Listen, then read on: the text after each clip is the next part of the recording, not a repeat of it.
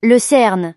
Le CERN, Organisation européenne pour la recherche nucléaire, est le plus grand laboratoire de physique des particules du monde, situé à la frontière franco-suisse près de Genève. Il a été créé en 1954 pour mener des recherches sur la structure fondamentale de l'univers en étudiant les particules subatomiques. Le CERN est célèbre pour ses accélérateurs de particules, notamment le Grand Collisionneur de Hadron, LHC, qui est le plus grand accélérateur de particules du monde.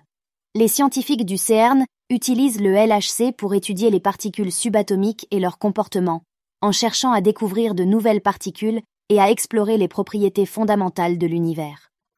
Les recherches menées au CERN ont permis de nombreuses découvertes importantes en physique des particules, notamment la découverte du boson de Higgs en 2012, qui a permis de mieux comprendre comment les particules acquièrent leur masse.